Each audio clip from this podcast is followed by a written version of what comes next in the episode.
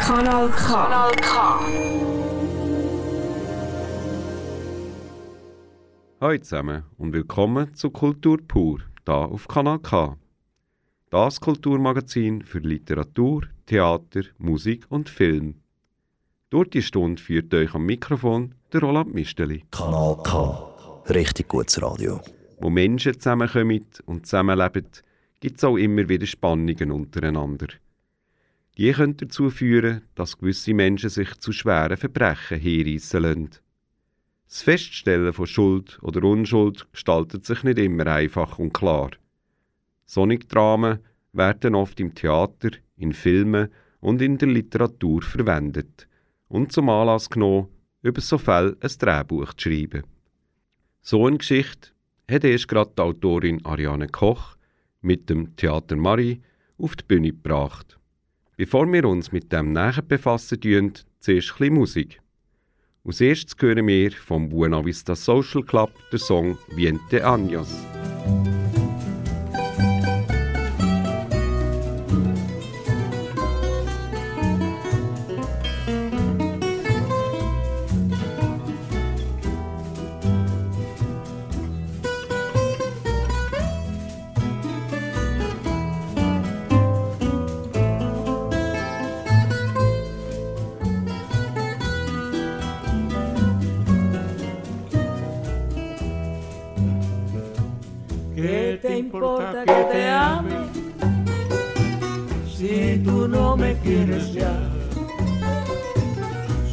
El amor que ya pasado no se debe recordar. Fui la ilusión de tu vida, un día lejano ya. Hoy represento el pasado, no me puedo conformar. Hoy represento el pasado, no cosas que uno quiere se pudieran alcanzar, tú me quisieras lo mismo que 20 años atrás. Con qué tristeza miramos un amor que se nos va.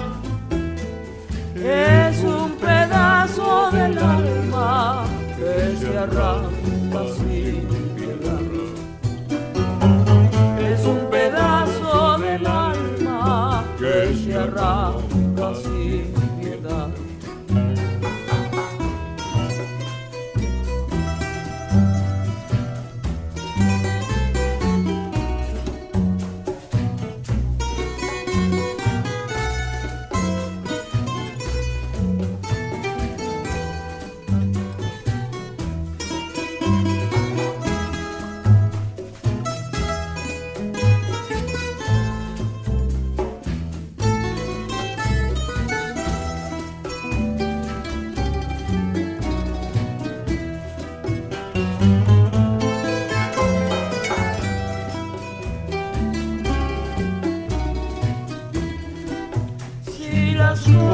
cosas que uno quiere se pudieran alcanzar, tú me quisieras lo mismo que 20 años atrás.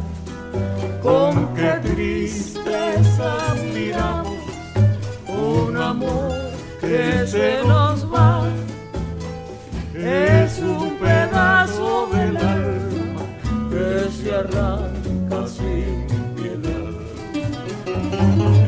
un pedazo del alma que se arranca sin piedad. Kultur pur. Story. Mord. Ein Giftmord ist geschehen. Und das da in Sur. Jesus. Geschichten, Fabeln und Legenden. Es gibt immer wieder, dass ein Ereignis, zum Beispiel ein Mordfall, sich ereignet, wo sich zu einer Story erweitern tut, wo auch viele Jahre nachher noch heiß darüber diskutiert wird. So eine Geschichte ist auch der Fall rund um Verena Lehner, eine Bauernfrau, die krampft, um ihre 16 Kinder durchzubringen. Das Geschirr getrocknet, das Kleine gesäugt, das andere Kleine gesäugt, das Feld gepflügt, das Feld geeckt, das Feld gesät, die Kühe gemolken, den Mist weggetragen, den Staub gewischt, die Stuben gefegt, die Decken ausgeschüttelt, die Wäsche gefaltet. Praktisch auf sich allein gestellt, da ihr Mann, der Rudi, ein Trinker geworden ist, sucht sie einen Weg, das Leben von ihrer Familie zu verbessern. Sie fährt an den Leuten Karten legen und Wahrsagen. Auch aus den umliegenden Kantonen seien die Kunden und Kundinnen ins Rienetal angereist. Manche waren richtig gehend in Not. Und sie hat allen geholfen. Und dafür nicht einmal Geld verlangt. Beziehungsweise konnte man ihr geben, was man wollte. Ein Trinkgeld. Und das habe sie dann auch dankend angenommen, sagte sie. Und sie habe gar nicht nur aus den Karten gelesen, sondern manchmal einfach einen guten Rat gegeben, aus Lebenserfahrung. Ihre Kinder fanden das nicht gut. Es war halt nicht gerne gesehen. Es war verboten. Es geschieht, dass zwei Kostgänger von ihr mit Rattengift vergiftet werden und sterben tun. Man tut ihr das Verbrechen zur Last legen. Ich hatte mir das Weinen abgewöhnt. So wie ich mir hatte angewöhnt, dass Menschen aufrecht das Hause betraten und es liegend wieder verließen. Und ich ihnen das Warten auf das Liegen verkürzte. Mit Kochen meine ich. Wie Frau das eben tat. Nun war ich des Mordes angeklagt. Mittels Gift soll dies vonstatten gegangen sein, welches mein Mann Rudi habe gekauft gegen die Mäuse. Oder habe ich es von meinem Vater geerbt? Und welches ich verabreicht haben soll meinen zwei Pflegefällen, also Kostgängerinnen, in die Suppen eingerührt, worauf diese gegangen sein sollen ins Jenseitige. Und ich genommen haben soll ihr Geld, als hätte ich's nötig. Trotz ihrer Unschuldsbeteuerungen wird Verena Lehner Am 1. Oktober 1929 startete die fünftägige Schwurgerichtsverhandlung in Aarau. Ohne Beweise wurde sie zu einer lebenslänglichen Zuchthausstrafe verurteilt. Wird auf Lebenszeit in ihren bürgerlichen Ehren und Rechten eingestellt. Strafanstalt Lenzburg 14 Jahre, Psychiatrische Anstalt Königsfelden zwei Jahre. das auch noch. Dort fand sie den Tod 1945. Die Autorin Ariane Koch hat mit dem Theater Marie den Fall auf die Theaterbühne gebracht und mit dem Stück mit dem Namen Verdeckt am 29. Februar im Theater Tuchlauben Premiere gefeiert. Vorab hat Pascal Natter hier auf Kanal K eine Podcast-Reihe zu dem Fall gemacht. Veränderungen im Leben können es mit sich bringen, dass man plötzlich mit so Geschichten konfrontiert wird und man mehr wissen darüber. Ich habe auch das Buch gelesen von Kurt Badertscher, weil ich auf Sur gezogen bin, vor zwei Jahren. Und mich das natürlich fasziniert hat, da eine Geschichte von dort zu lesen. Und habe gedacht, das ist ja wahnsinnig. Da war Pascal Natter sein Interesse geweckt. gewesen. Grund genug für ihn, sich auf Spurensuche zu begeben. Weil es einfach eine wahnsinnig gute Geschichte ist. Und gute Geschichten werden über Jahrzehnte immer wieder weiterverzählt. Immer ein bisschen anders und das behaltet es, glaube ich, auch am Leben. Gleichzeitig hat es immer den Aspekt, dass man eigentlich nicht darüber reden sollte. Es ist keine schöne Geschichte. Es ist eine Frau, die recht stigmatisiert worden ist und in der Folge sind teilweise auch Familienmitglieder, Ahnen und Ahnen stigmatisiert worden. Und das ist natürlich eine verrückte Geschichte. Die Leute haben hinter vorgehaltener Hand Gänge getuschelt. Und die Verena Lehner auch oft als Hex bezeichnet.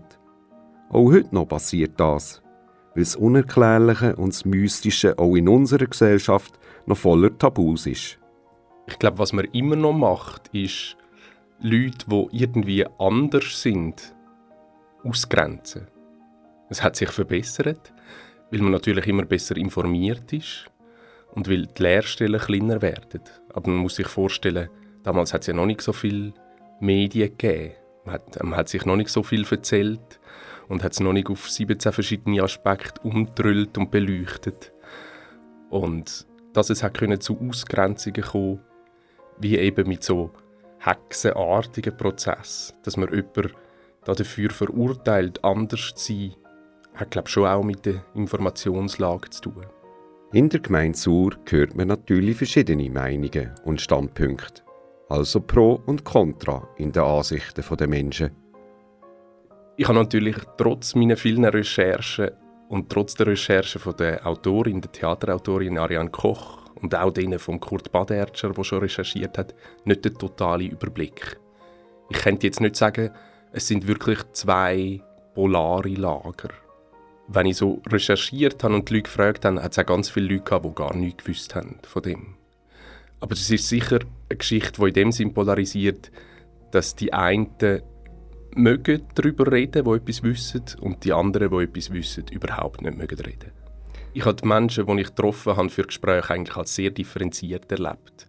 Ich könnte also nicht sagen, das sind Leute, die sich extrem auf die eine oder auf die andere Seite geschlagen haben.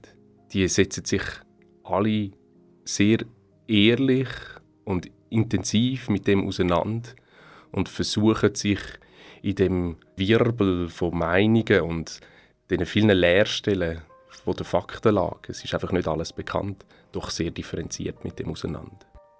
So kann es sich ergeben, dass man durch Bekannte und Freunde dazu kommt, sich mit dieser Geschichte genauer auseinanderzusetzen. Ebenso wie der Pascal mit seiner Podcast-Reihe. Ein bisschen später habe ich erfahren, meine ehemaligen Mitarbeiterinnen und Mitarbeiter, Kollegen beim Theater Marie, den Stoff zu einem Theaterstück verarbeiten. Und dann bin ich auf sie zugegangen und habe gefunden, was meint ihr, man könnte doch parallel dazu noch einen Podcast machen. Das ist natürlich eine lustige Konstellation. Wir haben wie die Geschichte es gibt eine Recherche, wo die Ariane Koch, die Theaterautorin, angefangen hat. Und ich darf mit profitieren von all den Gesprächen, die sie geführt hat. Führe das jetzt meinerseits weiter. Und einerseits entsteht ein dramatisches Theaterstück, wo sich auch erlauben kann, sehr subjektiv in die Person, in ihre fiktionale Gedankenwelt einzusteigen. Und andererseits entsteht der Podcast, wo ich mich sehr darauf konzentriere, mit Verwandten zu reden oder mit Leuten zu reden, die heute noch mögen davon erzählen Und mein Fokus ist in dem Sinne eher, was erzählen sich die Leute darüber. Während das Theaterstück eher versucht, ganz, ganz viele verschiedene Aspekte anzutragen, damit man sich an einem sinnlichen Theaterabend am Schluss selber ein Bild machen kann. Ich merke, dass das für den Pascal kein Neuland ist, über so Geschichten zu recherchieren und zu berichten. Ich bin von der Ausbildung her Musiker und Tontechniker. Bin dann irgendwann mal beim Theater gelandet, einerseits als Bühnenmusiker. Ich habe Kompositionen gemacht und die selber auch auf der Bühne begleitet. Andererseits bin ich recht früh zum Radio gerutscht, zuerst als Tontechniker und nachher auch selber als Journalist. Die Menschen von Sur und Umgebung haben es toleriert, dass der Pascal mehr über die Geschichte wollte wissen. Du kannst das nur machen, weil du Zugezogener bist, weil du Fremde bist. Also du bist freischaffender Journalist. Du kannst das. Die Podcast-Reihe erfüllt in Bezug auf das Theaterstück «Verdeckt» von der Ariane Koch noch ein bisschen einen anderen Zweck. Ähnlich einer Promo-Aktion ich glaube, das ist sich gegenseitig jeweils eine Promo-Aktion. also ich glaube, es ist für Theaterzuschauerinnen und Zuschauer interessant, sich mit dem Podcast auf Thematik vorzubereiten. Und es ist aber für Podcast-Hörerinnen sehr interessant, am Theaterstück nochmal auf eine ganz andere Art die gleiche Geschichte erzählt bekommen. Ich glaube eigentlich, dass das ein sehr interessantes Modell ist, für Kulturproduktionen, dass man einen Podcast, wenn man so will, als Vermittlungsprogramm hat und die Thematik, wo man ja sehr viel wahnsinnig aufwendig vorbereitet, wie noch auf einem zweiten Vektor verarbeitet. Wer sich noch ein genaueres Bild machen über den Fall vom Giftmord von Sur, kann sich unter kanalk.ch die Podcast-Reihe von Pascal Natter anhören und sie gerade downloaden. Das Theaterstück «Verdeckt» von Ariane Koch und dem Ensemble vom Theater Marie kann man sich noch an folgenden Daten anschauen. Am Mittwoch, am 11. März, im Theater Durchlauben in Aarau. Am Samstag, am 28. März im TAP Theater am Bahnhof in Rheinach. Am Freitag, am 15. Mai im Theater Marie in Sur. Und schließlich am 11. und 12. Dezember im TIC Theater im Kornhaus in Baden. Kanal K. Kanal K. Richtig gutes Radio.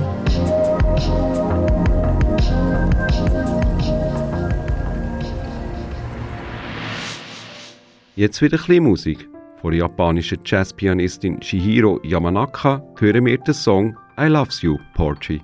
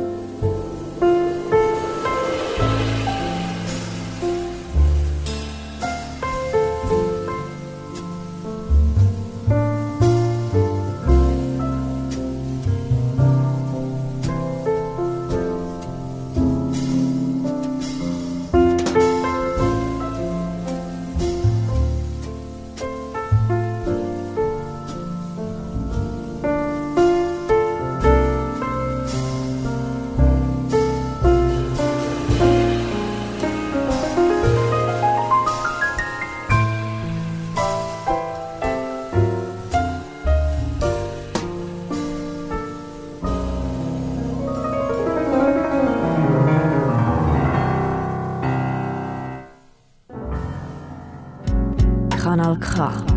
From Aarau with Love. Kultur pur, der Buchtipp. In unserem heutigen Buchtipp stellt euch der Michael Berger ein Buch vor, das sich auch mit Mord beschäftigen tut. Der Titel vom Buch Aufzeichnungen eines Serienmörders vom südkoreanischen Schriftsteller Jung Ha Kim sagt da schon viel aus drüber. Unser Buchkritiker der Michael Berger liebt ja eher außergewöhnliche Bücher. Daher wird das Werk vom Jung Hakim wohl nicht einfach nur ein 0815-Krimi sein. Bei gewissen Büchern habe ich den Inhalt bereits vergessen, bevor ich das Buch richtig weggelegt habe. Einfache Sprache, banale Story, überhaupt kein Anspruch. Allenfalls nette Strand- oder Einschlaflektüre. Ganz anders geht es mir mit dem Buch, das ich heute vorstellen möchte. Das hat bei mir wirklich keine Amnesie ausgelöst. Byung-Soo ist 70 Jahre, lebt zurückgezogen mit seiner Tochter am Rande einer koreanischen Kleinstadt. Bei ihm wird fortschreitende Demenz festgestellt und Byung-Soo kämpft mit den Schwierigkeiten des täglichen Lebens. Was genau wollte er jetzt aus dem Kühlschrank nehmen? Was hat seine Tochter gerade zu ihm gesagt? Gehört der bellende Hund im Garten dem Nachbarn oder vielleicht doch ihm selbst? Nach und nach schwinden die Wörter. Mein Kopf wird zu einer Seegurke, wird löchrig, glitschig, alles entgleitet. Morgens lese ich die Zeitung, von vorne bis hinten. Wenn ich damit fertig bin, habe ich das Gefühl, mehr vergessen als gelesen zu haben. Ich lese trotzdem. Beim Lesen jedes Satzes ist mir, als baute ich mit Gewalt eine Maschine zusammen, zu der mir wesentliche Teile fehlen. Der Ich-Erzähler Byung-Su versucht sich mit Notizzetteln weiter zu helfen, trägt einen kleinen Voice-Recorder um den Hals, damit er kontrollieren kann, was er gerade gesagt hat. Seine Tochter ist der Situation kaum mehr gewachsen. Sie besucht mit ihm testweise ein Altersheim und stellt ihrem Vater den neuen Freund vor. Der Vater ist natürlich gar nicht begeistert, nun muss er berechtigte Angst haben, abgeschoben zu werden. Ist das Buch von Jung Ha Kim eine kleine, traurige Geschichte über Demenz und die familiären Probleme damit umzugehen? Nein, bereits der Titel des Romans verspricht mehr. Aufzeichnungen eines Serienmörders und tatsächlich packt der demente Byung-Su langsam aus. Begonnen hat alles damit, dass er als Jugendlicher seinen Vater mit einem Kopfkissen erstickt hat. Bei seinen nächsten Morden genoss er einfach nur das prickelnde Gefühl, das Gefühl zu leben. Ich aber dachte nur ans Morden. Ich führte meinen eigenen Krieg gegen diese Welt. Ich tötete, floh und versteckte mich. Dann tötete ich wieder, floh und versteckte mich. Damals gab es weder DNA-Tests noch Überwachungskameras. Nicht einmal das Wort Serienmord war geläufig. Mehrere Dutzend zwielichtig erscheinende Personen und Geisteskranke wurden als Tatverdächtige verhaftet und von der Polizei gefoltert. Einige gestanden sogar. Da die Polizeireviere nicht zusammenarbeiteten, wurden Fälle, die sich anderswo ereigneten, als irrelevant angesehen. Allenfalls stocherten ein paar tausend Polizisten mit Stöckchen in irgendeinem Wald herum. Das nannte sich dann Ermittlung. Der Roman Aufzeichnungen eines Serienmörders spielt mit den Gefühlen des Lesers. Soll ich Mitleid für den Alzheimer-Patienten empfinden? Bildet der sich vielleicht die Mordgeschichten doch nur ein? Dann erschaudert man, bin ich vielleicht doch einem Serienmörder auf den Leim gekrochen? Spielt er die Demenz vielleicht nur vor? Und wie wäre es für mich, wenn ich wüsste, dass ich langsam der Vergesslichkeit anheimfalle? Der Autor Yong Ha Kim ist in Korea sehr populär und hat einige Literaturpreise gewonnen. Auch bei zwei Filmen und einem Musical hat er beim Drehbuch mitgewirkt. Sein Buch über den Serienmörder ist mir echt nahe gegangen. Auch wenn ich bei den vielen, vielen Buchtipps für Kanal K die meisten Stories wirklich langsam vergesse, den Inhalt des kurzen Romans von Yong Ha Kim werde ich ganz sicher nicht so schnell verlegen. Ähm, hoffe ich jedenfalls. Das ist der Michael Berger mit seinem Buchtipp zum Buch Aufzeichnungen eines Serienmörders vom südkoreanischen Schriftsteller Jung Ha Kim. Gewesen. Das Buch Aufzeichnungen eines Serienmörders ist im Gass Verlag erschienen und kostet 29 Franken 90. Das nächste Lied, das wir hören werden, ist ein Tipp von The Noise. Die Band Oil aus Deutschland setzt sich aus alten Bekannten aus dem Indie-Genre zusammen. Und wir hören von dieser Band der Song Freak It. Wind in der Pusteblume, Wind of Change. Es fließen Millionen unter den Salat. In tiefen Sohlen ist viel zu holen. Bona regional, just in time. Hier sitzt die Beute nebenan. Fracken, dicht sie ab und fang das Schwein. Fracken, leg, track, start, frack. Fracken, beam dein Öl ab. Press es raus, saug so. Hier steh ich, hier frack dich. Frack dich selbst, sonst fracken sie dich. Frack yourself. Frack it.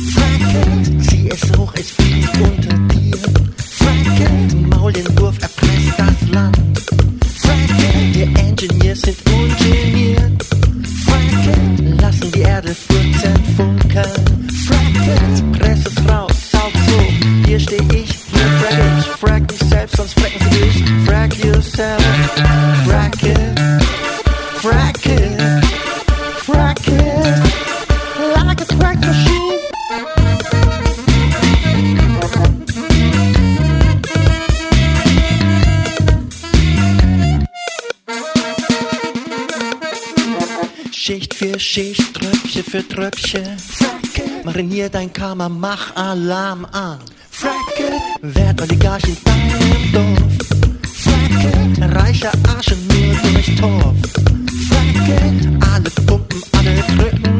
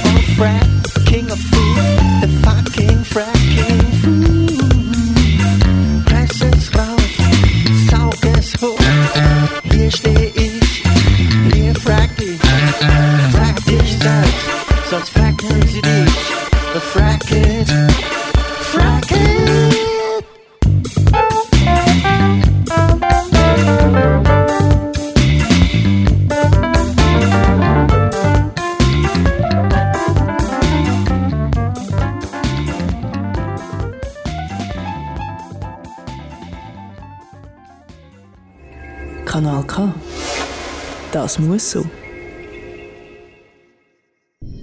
Kultur pur, Filmtipp. Just Mercy, A Story of Justice and Redemption, also eine Geschichte über Gerechtigkeit und Vergebung, nach dem gleichnamigen Buch von Brian Stevenson. Das Buch hat autobiografische Züge, denn der Brian Stevenson ist ein Bürgerrechtler und Anwalt und beschreibt in seinem Buch seinen Fall vom unschuldig zum Tod verurteilten schwarzen Amerikaner Walter Macmillan, den er betreut hat. Basierend auf wahren Gegebenheiten zeigt der Film, wie verbreitet der Rassismus schwarzer Amerikaner gegenüber immer noch ist in der Gesellschaft der USA. Besonders in den Südstaaten, im Film Alabama, ist das Gedankengut nach wie vor weit verbreitet. Der zweifache Vater Walter Macmillan wird durch erpresste Zeugenaussagen völlig unschuldig und durch die rechtsstaatlichen Organe deckt, wegen Mord an einer jungen weißen Amerikanerin zum Tod verurteilt. Erzählen Sie mir alles, was passiert ist. Als ich das erste Mal im Todestrakt war, hatte ich niemanden erwartet, der so alt ist wie ich. Aus einer Gegend wie unsere. Hätte ich sein können, Mama. Aber das, was du tust, wird viele Leute verärgern. Du hast mir beigebracht, für die zu kämpfen, die Hilfe am nötigsten haben. Ihr Leben ist immer noch bedeutsam. Und ich tue alles, um die daran zu hindern, es ihnen zu nehmen. Sie wissen nicht, womit Sie es hier in Alabama zu tun haben, wenn Sie schuldig sind, sobald Sie geboren wurden. Wache! Mr. McMillan. Wir sind fertig! Mr. McMillan, bitte! Ich wollte schon alles hinschmeißen, als ein Harvard-Anwalt anrief und eine Rechtsberatung für Insassen im Todestrakt eröffnen wollte. Ich war dabei schon bevor sie mir den Job angeboten haben. Sind Sie der Anwalt? Ja, Ma'am. Danke, dass Sie extra so weit rausgefahren sind. Die meisten Anwälte haben nicht mal Zeit anzurufen. Ich kann nicht glauben, dass Sie mit all meinen Leuten gesprochen haben und für mich kämpfen wollen. Das will ich. Das bedeutet viel. Wenn Sie diese Wunden aufreißen, werden einige Leute nicht sehr erfreut sein. Wenn den Leuten etwas so wichtig ist, tun sie alles, um zu kriegen, was sie wollen. Als ich das erste Mal davon hörte, war es, als würde man lauter Ertrinkenden in einem Fluss zusehen, ohne ihnen irgendwie helfen zu können. Sie hören doch nicht auf, oder? Nein, Sir. Jeder von uns ist mehr als das Schlimmste, das er je getan hat. Ich weiß, wie es ist, im Schatten zu stehen. Das ist mein Dad, er hat nichts Unrechtes getan. Es ist nie zu spät für Gerechtigkeit. Nur Ihnen war es wichtig genug, für mich zu kämpfen. Wenn wir uns selbst genau betrachten können, können wir diese Welt besser machen. Wir alle brauchen Güte. Wir alle brauchen Gnade.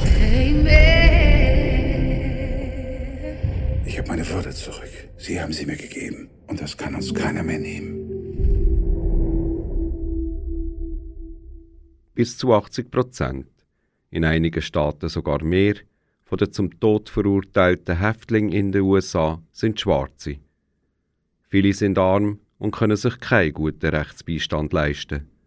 Mit dem Grund für die Zahlen.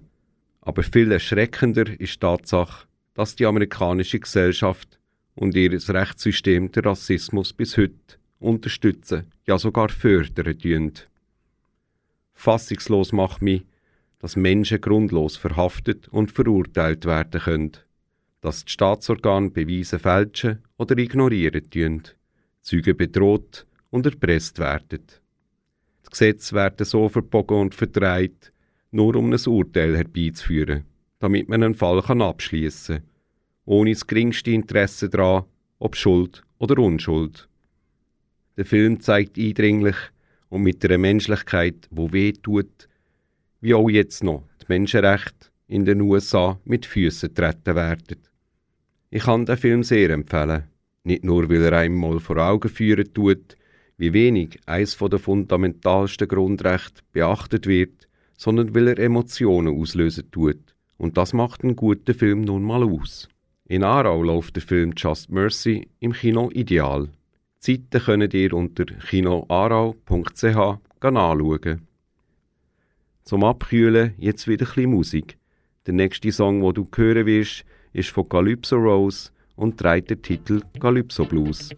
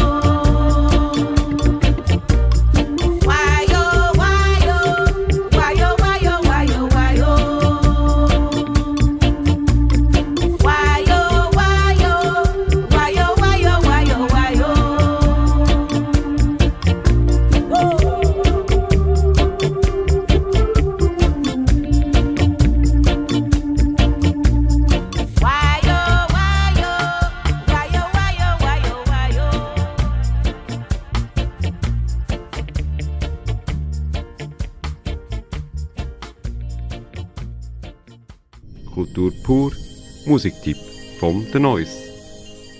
Der Titel der Lugano Session, wo Tanja Losinger, Mats Eser und Rian Heinke ihrem jüngsten erschienenen Werk gegeben haben, verweist, ob bewusst oder unbewusst, auf eine der großartigsten Nummern vom Jazz, nämlich auf den The Köln Konzert von Kate Jarrett. Wie es entfaltet auch der Lugano Session eine eigene Magie, findet der Neues.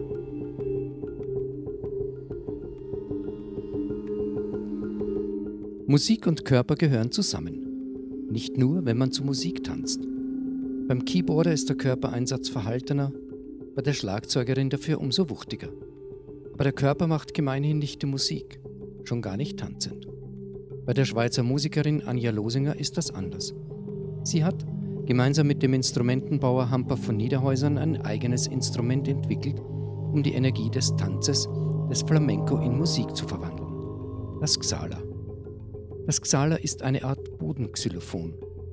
Es besteht aus Holzklangstäben. Die Töne werden gewissermaßen tanzend erzeugt, mit Hilfe von Flamenco-Schuhen und zwei langen Stäben, die Anja Losinger mit den Händen bedient.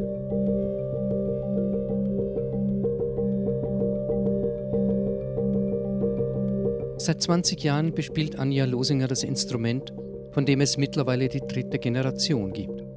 Meist werden die Kompositionen gemeinsam mit dem Multiinstrumentalisten Mats Eser entwickelt und aufgeführt. Zuletzt haben sich die beiden jedoch mit dem Stahl-Cello-Spieler Jan Heinke zum Trio formiert und im Xaler Jubiläumsjahr das Album der Lugano Sessions eingespielt. Dieses zeichnen sie noch mit ihren Namen. Mittlerweile haben sich die drei den Namen Aer gegeben.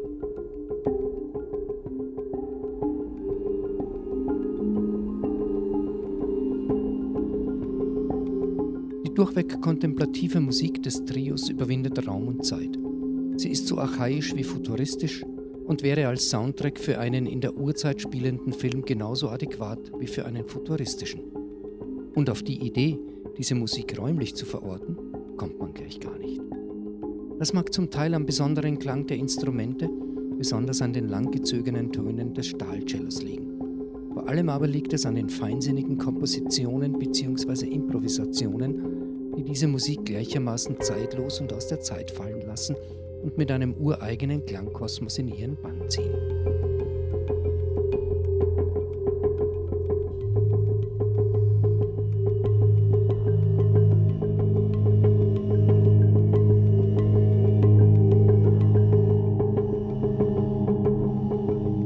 Die Musik von Anja Losinger und Mats Eser war immer schon einzigartig. Und das nicht nur wegen des besonderen Instruments, mit der Integration des Stahlcellos und der Erweiterung zum Trio hat das Duo den Klangraum erweitert und seiner Musik neue Strahlkraft verliehen. So hört sich ein Jubiläum an, wenn es nicht in der Tradition verharrt, sondern die Tür zur Zukunft öffnet.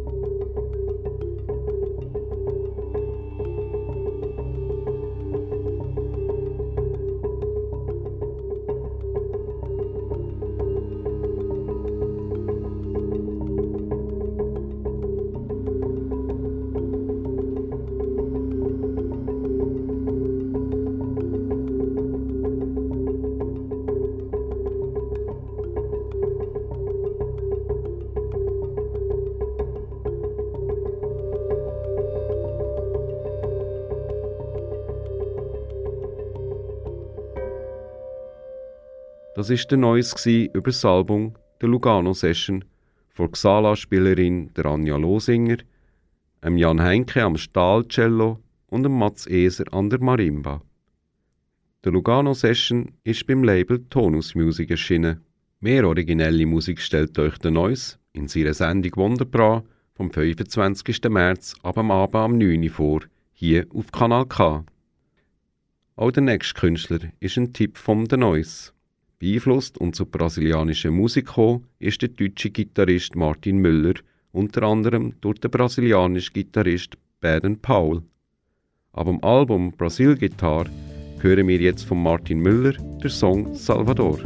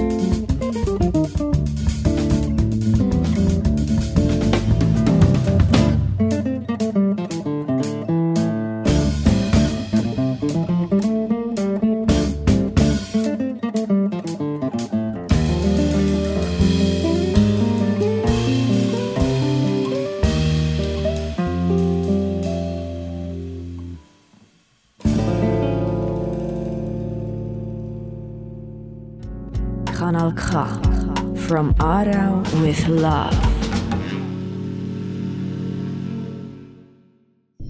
Kultur pur, Veranstaltertipp. Was ist eigentlich Kultur? Per Definition bedeutet Kultur die Gesamtheit der geistigen, künstlerischen und wissenschaftlichen Leistungen, die ein Volk und oder eine Epoche charakterisieren. Also gesellschaftliche Entwicklung und Zivilisation wären ohne Kultur nicht möglich. Darum sollte Kultur einen hohen Stellenwert haben in unserer Gesellschaft. Das Theater Durchlauben ist eine Institution im kulturellen Schaffen im Kanton Aargau. Wie wir in der Definition von Kultur gelernt haben, bedeutet Kultur Entwicklung. Und mit dem neuen Trägerverein Alte Reithalle Durchlauben Aarau, kurz ARTA, wird eine Vision umgesetzt, um für die Kulturlandschaft in Aarau neue Möglichkeiten zu schaffen. Was es ja alles für Veränderungen zur Folge hat, habe ich mit dem künstlerischen Leiter vom Theater Durchlauben, Peter Kelting, können erörtern. Herr Kelting, was ist das Theater Durchlauben eigentlich genau? Das Theater Durchlauben, das gibt es jetzt seit dieser Form seit 45 Jahren. Das ist ein Gastspiel- und Koproduktionshaus für verschiedene Sparten, Theatersparten, also Sparten der darstellenden Künste, für alle Altersgruppen. Welchen Stellenwert hat das Theater Durchlauben für die Region Aarau?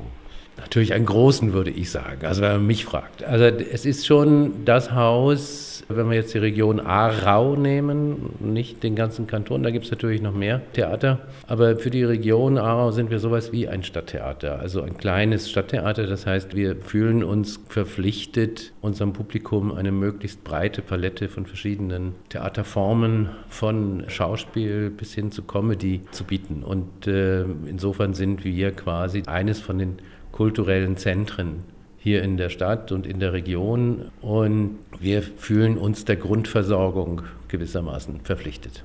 Sie haben seit fast neun Jahren die künstlerische Leitung vom Theater Durchlauben inne. Wie hat sich die Theaterlandschaft im Allgemeinen und speziell hier im Aargau verändert? Was wir im Moment beobachten, ist, dass es eine ganze Menge junger Theaterschaffender gibt, die sozusagen jetzt in den Startlöchern steht und ihre ersten Produktionen macht. Das heißt, wir erleben einen Verjüngungsprozess sehr stark, den erleben wir auch in Aarau. Äh, hier mit der Tuchlaube, wir haben in den letzten Jahren doch eine ganze Reihe von jungen Theaterschaffenden die Möglichkeit gegeben, hier ihre ersten Produktionen zu machen. Und das ist sicher ein Trend, ein zweiter Trend ist, dass man immer weniger äh, sagen kann, etwas ist Schauspiel oder etwas ist Tanz oder sozusagen es gibt diese ganz klare Abgrenzung der einzelnen Formen nicht mehr, wie es sie früher gab. Das ist eine sehr spannende Bewegung, die sich im Augenblick ergibt. Was wir auch beobachten, ist, dass der zeitgenössische Zirkus, den wir sehr forciert haben in den letzten Jahren, doch ein großes Publikum auch anzieht. Auch das ist eine neue Entwicklung, die es so im Aargau vor 10, 12, 15 Jahren nicht gab. Herr Keltings, Theater Durchlauben, Theatergemeinde und der Fabrikpalast haben sich neu zum Verein Alte Reithalle Durchlauben Aarau, kurz ARTA, zusammengeschlossen. Was erwarten Sie sich von dieser Fusion?